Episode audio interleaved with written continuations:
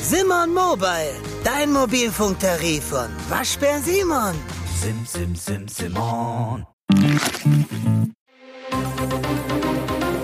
Das Bild News Update.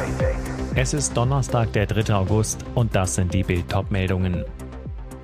Bemerkenswerte Aussage nach Vorrunden aus. Deutet die Bundestrainerin hier ihren Rücktritt an? Attacke im Görlitzer Park, dritte Festnahme nach Gruppenvergewaltigung. Freunde machten sich schon Sorgen, Deutscher tot auf Mallorca gefunden. Bemerkenswerte Aussage nach Vorrunden aus. Deutet die Bundestrainerin hier ihren Rücktritt an? Nach der 1:1 Blamage gegen Südkorea und damit dem Vorrundenaus bei der WM äußert sich Bundestrainerin Martina Voss-Tecklenburg deutlich, analysiert schonungslos. Auch ihre eigene Position hinterfragt sie. Im ZDF-Interview sagt sie, am Ende sind es Kleinigkeiten. Es war einfach zu statisch gegen einen Gegner, der so tief verteidigt, und dann ist es schwierig, zu Aktionen und Torchancen zu kommen. Man muss auch mal ein Quäntchen Glück haben, aber darauf allein dürfen wir uns nicht verlassen. Und dann das. Wir haben zweimal ein Ergebnis erzielt, das nicht ausreicht. Dem müssen wir uns stellen, und das bin in erster Linie ich in meiner Person. Deutet sie mit diesem Satz einen möglichen Rücktritt an? Für Hermann Tecklenburg undenkbar. Ihr Ehemann zu Bild, sie ist doch nicht verrückt und gibt diesen Job auf. Übrigens, für das peinlich aus bekommt das Team von der FIFA 30.000 Euro Prämien. Davon geben sie 1% an Mädchenfußballprojekte ab. Für den Titel hätte es 250.000 Euro gegeben. Attacke im Görlitzer Park, dritte Festnahme nach Gruppenvergewaltigung. Zwei Männer sind schon gefasst worden. Nun konnte nach einer Gruppenvergewaltigung im Görlitzer Park in Berlin der dritte Tatverdächtige festgenommen werden. Das bestätigte ein Sprecher der Polizei auf Bildanfrage. Demnach ist der Verdächtige 22 Jahre alt und stammt aus Guinea. Er war untergetaucht und nicht an seiner Meldeadresse aufzufinden. Er wusste oftmals schon, dass Justiz und Polizei nach ihm suchten, per Haftbefehl. Am Ende haben Zielfahnder ihn gestellt. Er soll nun einem Haftrichter vorgeführt werden, so ein Sprecher der Staatsanwaltschaft. Die Ermittlungen dauern an. Auch bei den anderen beiden bereits festgenommenen Tatverdächtigen handelt es sich um 22-Jährige. Der eine stammt aus Somalia, der andere aus Guinea-Bissau. Laut einer aktuellen Statistik gab es von Ende Januar bis Juni im Bereich Görlitzer Park Wrangelkiez bereits acht schwere Taten unter dem Stichwort Vergewaltigung, sexuelle Nötigung oder sexueller Übergriff. Hinzu kamen 13 weitere Sexualdelikte. 21 Taten allein in diesem Jahr. Freunde machten sich schon Sorgen. Deutscher tot auf Mallorca gefunden. Auf Mallorca ist die Leiche eines Deutschen in seiner Wohnung gefunden worden. Der 31-Jährige lebte in Playa de Palma und wurde von seinen Freunden schon mehr als 24 Stunden vermisst. Gegen 15 Uhr verschaffte sich die Gruppe Zugang zur Wohnung des Vermissten und fand seinen leblosen Körper. Er war nackt und hatte eine kleine Wunde am Kopf. Die Sanitäter konnten nichts mehr für ihn tun. Ärzte gehen davon aus, dass der Mann schon 24 Stunden vor seiner Entdeckung gestorben war. Eine Todesursache ist derzeit noch nicht bekannt. Die Polizei ermittelt. Sie schließt auch eine Überdosis nicht aus, denn in der Wohnung des Toten wurden Drogen gefunden. Der Deutsche war kein Urlauber, sondern ein Mallorca-Auswanderer. Wir mussten den Eltern in Deutschland die Nachricht vom Tod ihres Sohnes überbringen, sagte ein Freund des Verstorbenen zur Mallorca-Zeitung. Nach Therapiesitzung verhaftet. Dieser Unfall brachte Menowin in den Knast. Die Vergangenheit hat ihn eingeholt. Menowin Fröhlich, der Problemstar von DSDS von 2010, wurde am 24. Juli in der Therapieklinik Schloss Falkenhof in Hessen verhaftet. Nach Bildinformationen wurde der Sänger in die JVA Darmstadt gebracht. Er wollte in der Klinik ursprünglich eine weitere Therapie gegen seine Drogensucht absolvieren doch nach zwei Wochen klickten die Handschellen. Zum Verhängnis wurde Fröhlich, dass er wiederholt als Verkehrssünder aufgefallen war. Deshalb hat die Staatsanwaltschaft Darmstadt eine Bewährung aus dem Jahr 2016 widerrufen. Damals wurde der DSDS-Sänger zu sechs Monaten Haft wegen Fahrens ohne Führerschein verurteilt. Bild erfuhr, der einstige Bohlenliebling baute während seiner Bewährung 2019 auf einer Landstraße bei Darmstadt einen Unfall und er hatte keinen Führerschein. Deshalb wurde die vom Gericht erlaubte Therapie nun vorzeitig beendet. Menowin sitzt jetzt die Reststrafe aus dem Jahr 2016 von vier Monaten ab. Und jetzt weitere wichtige Meldungen des Tages vom Bild Newsdesk. Feuerfrachter auf Nordsee abgeschleppt. Die Fremantle Highway ist im sicheren Hafen. Nachdem der Frachter Fremantle Highway mit 3783 Autos, darunter 500 Elektroautos, vor mehr als einer Woche auf dem Meer Feuer fing, konnte das Havariekommando das inzwischen ausgebrannte Schiff sicher nach Emshaven in den Niederlanden schleppen. Ein Sprecher der Wasserbehörde Reichswaterstaat, so etwas will man nicht auf offener See haben. In Emshaven werden jetzt die geladenen werden 1600 Tonnen Schweröl und weitere 200 Tonnen Marinediesel aus dem Schiffswrack gepumpt. Zudem sollen die Autos entladen werden, von den 800 laut Bergungsfirma Boskalis noch intakt sein sollen. Für die Entladung und Demontierung des Frachters ist der japanische Reeder verantwortlich.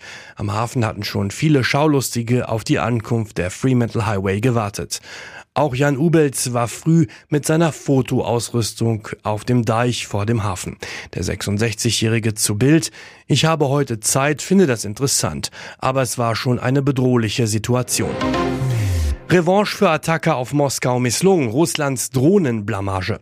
Die russische Armee will Revanche üben für die ukrainischen Drohnenangriffe auf Moskau, die am Sonntag und Dienstag ein Hochhaus trafen. Doch die Russenattacke schlug gnadenlos fehl. Keine einzige Drohne fand ihr Ziel. Die ukrainische Flugabwehr schoss nach eigenen Angaben alle Flugkörper vom Himmel.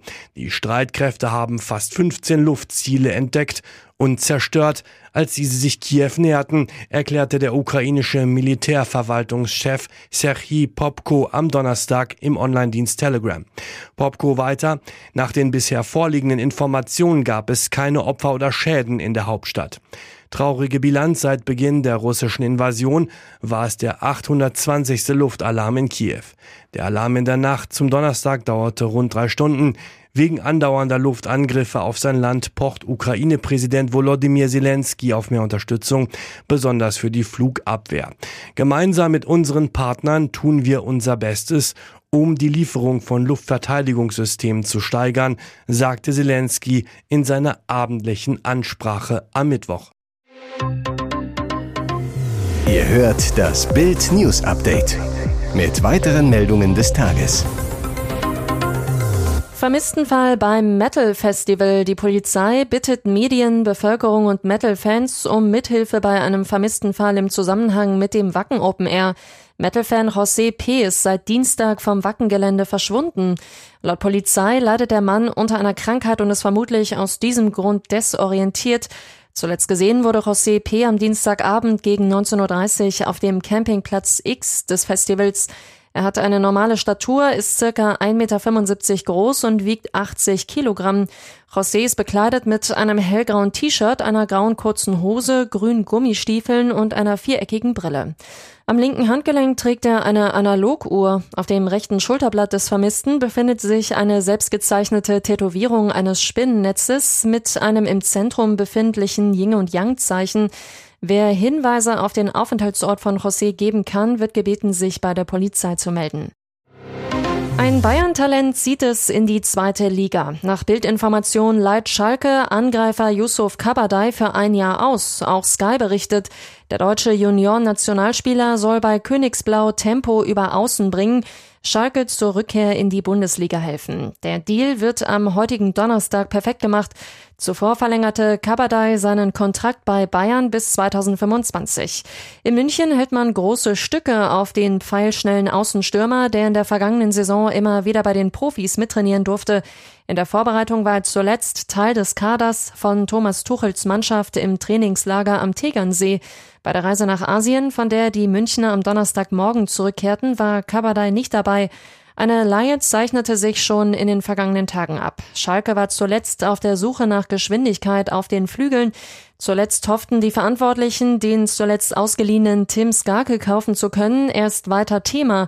Nun ist Kabadai, der in München geboren wurde, die Lösung, welche schneller realisiert wird. In der Bundesliga kam Kabadai noch nicht zum Einsatz. Für Bayern 2 erzielte er in 38 Spielen 13 Tore, bereitete vier Treffer vor. Für Kabadai soll sich Schalke eine Kaufoption gesichert haben. Schlägt das Talent ein, könnte Schalke ihn für rund eine Million Euro fest verpflichten. Hier ist das Bild News Update. Und das ist heute auch noch hörenswert.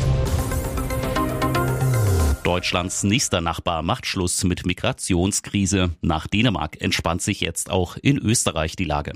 In Deutschland explodieren die Migrationszahlen. Im ersten Halbjahr wurden über 160.000 Asylanträge gestellt.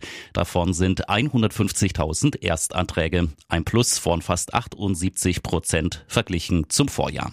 Genau entgegengesetzt ist die Entwicklung laut Österreichs Halbjahresbilanz. 23.000 Asylanträge, ein Rückgang um 30 Prozent. Bild erklärt, wie Österreich seine Migrationskrise unter knallhart Kontrolle bekommt. Zu Österreichs effektivsten Maßnahmen gehören konsequente Grenzkontrollen. So führt Österreich gegenüber Italien und der Slowakei sogenannte Grenzraumkontrollen durch. Bedeutet, in einem Streifen von 15 bis 30 Kilometer kann die österreichische Bundespolizei auch auf der anderen Seite der Grenze Kontrollen durchführen.